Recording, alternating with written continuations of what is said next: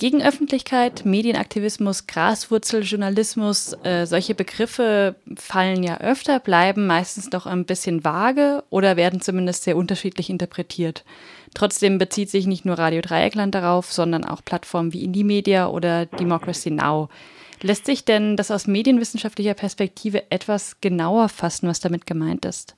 Das Problem ist bei solchen Begriffen, das sind so äh, polyseme Begriffe, die es halt äh, ganz häufig in den, in den Sozialwissenschaften gibt und auch halt bei uns in der Medienwissenschaft. Also ähm, im Grunde ist Medienaktivismus zielt auf die Produktion alternativer Medieninhalte ab. Andererseits kann mit Medienaktivismus natürlich auch etwas äh, viel weiter gemeint sein, dass eben nicht nur alternative Medieninhalte irgendwie produziert werden, sondern halt irgendwie auch danach eine ja gewisse Debatte entsteht oder dass man in die ich will jetzt nicht sagen virtuelle und reale Welt hinaus äh, aber dass man halt auch in die reale Welt äh, hinaus ähm, halt quasi mit seinen Forderungen, die man hat.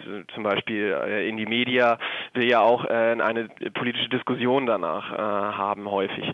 In Gegenöffentlichkeit würde ich ähm, immer sagen, dass es die, das, also es ist nicht die Gegenöffentlichkeit von einer Öffentlichkeit, sondern es sind äh, alternative Meinungen, die sich dort sammeln. Und ähm, Jeffrey Wimmer, ein deutscher Kommunikationswissenschaftler, hat mal vier Formen von Gegenöffentlichkeit äh, festgestellt. Das sind einmal neue soziale Bewegungen, wie zum Beispiel so etwas wie ATTAC, ähm, das Prinzip der Kommunikationsgeräte, dazu würde ich äh, später gerne noch sehr, sehr gerne was sagen. Ähm, alternative Medien, zum Beispiel sowas wie die Taz hat damals als alternatives Medium angefangen, um eben dieser ja dem konservativen deutschen Presselandschaft etwas entgegenzuwirken und wurde dabei halt auch groß.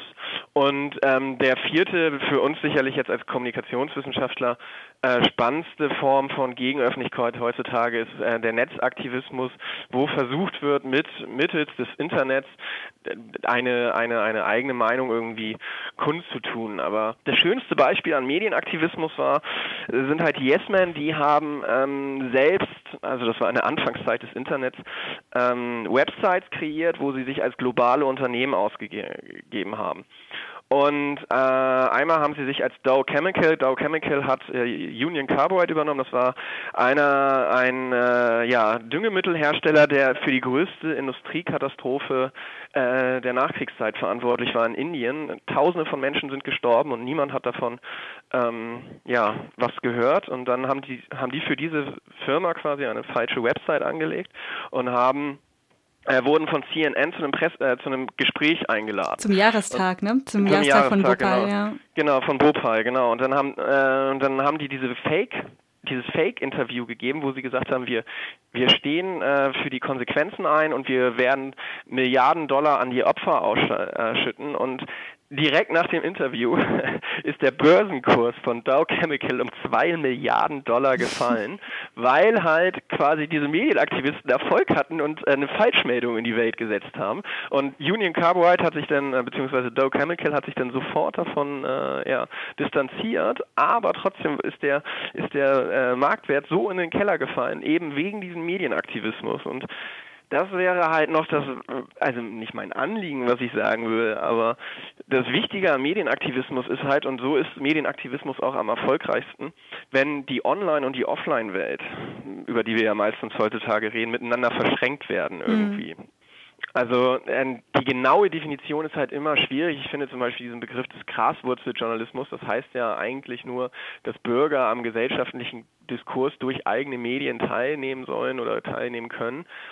Das ist ja auch etwas, was zum Beispiel äh, alternative Medien oder äh, Bürgerplattformen, die es ja schon seit vielen, vielen Jahren gibt, ähm, versuchen irgendwie den Leuten zu bieten. Und natürlich durch sowas wie Facebook oder solche, ähm, durch die, solche Plattformen heutzutage, wo eben der, die, dass nicht mehr dieses strikte äh, Rezipient- und Produzentverhältnis ist und das ein bisschen umgekehrt wurde, also dass auch der Rezipient quasi selber äh, produzieren kann, ist das, denke ich, so ein bisschen heutzutage äh, ein bisschen offener gestaltet, als es noch vor 10 oder 15 Jahren war. Dann dazu vielleicht gleich eine Nachfrage. Ähm, wo kann denn das, was ja dann auch äh, oft als Stichwort fällt, eine kritische Öffentlichkeit also ansetzen? Reicht denn da schon der Facebook-Post oder der Tweet? äh, wie Sie, also ich überspitze jetzt gerade das, was Sie gesagt haben, mal kurz. Ähm, ja. Oder braucht es, um Anliegen äh, nachhaltig zu transportieren, andere Formen dann letztlich? Also wie sind denn da die Erfahrungen mit hm. diesen ja dann doch im Vergleich neuen Medien?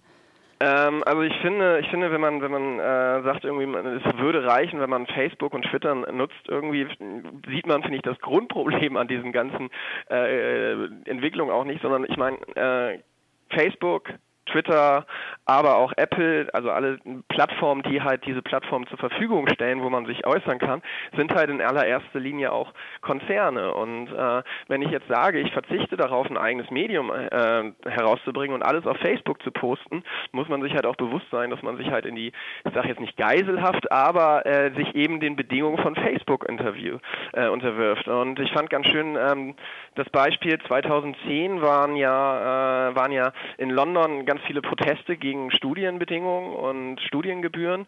Und so wurden zum Beispiel 50 Seiten, äh, Facebook-Seiten von so äh, Protestorganisationen vor der kirchlichen Hochzeit abgeschaltet von Facebook, um eben ähm, kritischen Stimmen, äh, um die zu unterdrücken. Ich will damit nicht sagen, dass Facebook ein großes Zensurunternehmen ist, aber äh, Facebook, äh, zum, also wenn wir bei dem Beispiel Facebook bleiben, ähm, unterwirft sich ja quasi dann auch äh, gewissen Limitierungen und Bedingungen von Staaten und wenn sie was zensieren sollen, machen sie das. Und deswegen glaube ich nicht, dass es ausreichen würde, heutzutage äh, einfach auf Facebook oder Twitter seine Meinung kundzutun und versuchen darüber eine Öffentlichkeit herzustellen, sondern ich denke immer noch, dass es genauso wichtig ist, erstens alternative Plattformen auch im Internet herzustellen und ähm, sowas wie Indie Media ist ja zum Beispiel auch ein, äh, ein guter ein, guter Beweis dafür, auch wenn man sagen muss, dass die Seite äh, grafisch doch ein bisschen äh, eingestaubt ist und auch von der Bedienbarkeit eine große Katastrophe ist meiner Meinung nach. Aber es wird halt durch solche Plattformen versucht auch äh, in die äh, ja also eigene Inhalte zu transportieren, wobei man natürlich sagen muss, dass äh, wahrscheinlich 95 90 Prozent der Nutzer weiterhin selbst nur äh, die eigene Szene ist. Worauf ich äh, immer wieder gerne hinweise, ist auch die Tatsache, dass ähm, zum Beispiel das als Bewegungsmedium, also ich meine, auf ganz vielen Demonstrationen wird Twitter ja teilweise zur Mobilisierung und äh, Koordinierung genutzt. Ähm, wenn man sich mal anschaut, wie die Tweets von den Gegenöffentlichkeiten ähm, von den Medien rezipiert werden und im Gegensatz, wie häufig die von der Polizei geretweetet werden und beachtet werden, muss man zum Beispiel sagen, dass äh, Twitter gar kein bewegungsinternes Medium mehr ist in dem Sinne, sondern dass die Polizei äh, bei den verschiedenen äh, Demonstrationen das viel, viel besser und viel, viel effektiver einwirkt, weil sie halt damit diese große Öffentlichkeit generieren und die, ähm, wenn man das wird bestimmt jetzt auch beim G20 sein, ähm, werden, werde ich, kann ich jetzt schon äh, prophezeien quasi, ähm, werden, werden die Medien in ihren Live-Tickern viel, viel häufiger ähm, die Tweets der Polizei ähm, retweeten als die von den Aktivisten. Und das ist natürlich dann so eine Frage, okay, ähm, man stellt sich diesen, ich sage jetzt mal, Konkurrenzkampf absichtlich dann und äh, kann halt sein, dass genau das, was man wollte, eine positive Wirkung vielleicht auf die Öffentlichkeit zu äh, gestalten, irgendwie, dass das Gegenteil passiert, weil fast immer nur dann die Polizei Infos ähm, hergeholt werden. Mhm. Also im Grunde ähm, es schließt sich da ja eine Medienkritik an, die m, bestimmte Quellen für glaubwürdiger erachtet und diese auch nicht besonders gut kontextualisiert, genau, wie sie genau, es mit genau. den. Mh. Nur kurzer Nachtrag, die kirchliche Hochzeit, von der Sie gesprochen haben, das war die von William und Kate, äh, wenn ich ja, ja, ja, genau.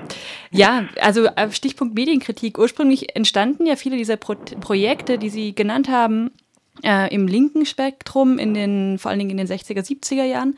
Medienkritik, äh, in, wenn man das mal als Schlagwort nehmen möchte, kommt aber derzeit ja vor allem aus dem, aus der, dem rechten Spektrum in Form von Lügepresse, Lügenpressevorwürfen und in Anführungszeichen alternativen rechten Medien mhm. wie dem Kompakt-Magazin. Oh, ja. Sehen Sie denn darin, äh, oder ist das eine Übernahme linker Form oder entsteht da was Neues? Also ich, ich finde, man sollte mal so versuchen, äh, ganz vorsichtig sein mit solchen Ansätzen, dass man sagt, äh, dass es da jetzt irgendwie so eine Dichotomie gibt, also was die einen gemacht haben, versuchen jetzt die anderen zu kopieren. Natürlich versuchen rechte Bewegungen von linken Bewegungen äh, gewisse Sachen abzukupfern. Trotz alledem, wenn man das betrachtet, sind halt die, äh, die, die erwünschten ähm, ja, Wirkungen höchst unterschiedlich. Auf der einen Seite ist eine emanzipatorische Kritik, die äh, auch äh, auf, auf eine partizipative Basis gestellt wird. Die, die Kritik der, die, also die ersten Gegenöffentlichkeiten oder beziehungsweise die ersten Medienaktivisten, die wollten halt dem ähm, also den herkömmlichen Medien-Mainstream etwas dagegen stellen. Also natürlich wollen heutzutage die rechten Bewegungen ähnliche Dinge erreichen, aber äh, ich, ich würde mich weigern, quasi zu sagen, das ist quasi das Gleiche, was nochmal passiert, aber es bedienen sich halt alle dieser verschiedenen Plattformen. Und wenn wir jetzt zum Beispiel bei dem Kompakt ähm, Magazinen bleiben oder auch sowas wie äh, Political Incorrect News oder sowas. Ich meine, es gab schon immer auch alternative Plattformen, also es gab ja nicht nur Indie Media, es gab ja auch mal dieses rechte Altermedia, auch wenn das ein total schlimmer und äh, misslungener äh, Klon war oder so Versuch äh, ähnlich zu argumentieren, aber ähm, ich glaube halt, dass wirklich schon immer ähm, auch die Rechten versucht haben, natürlich das Ganze zu nutzen, aber halt nicht so effektiv ähm, wie die äh, ja, linken Bewegung, die ja auch wirklich viel mehr auf diese emanzipatorische Kritik und die und das der Partizipation aus waren. Und während die Rechten halt hingegen versuchen ja immer quasi Feindbilder zu konstruieren und äh, ihre völkischen, äh, was auch immer für Ansichten, ähm, ja, kundzutun dann.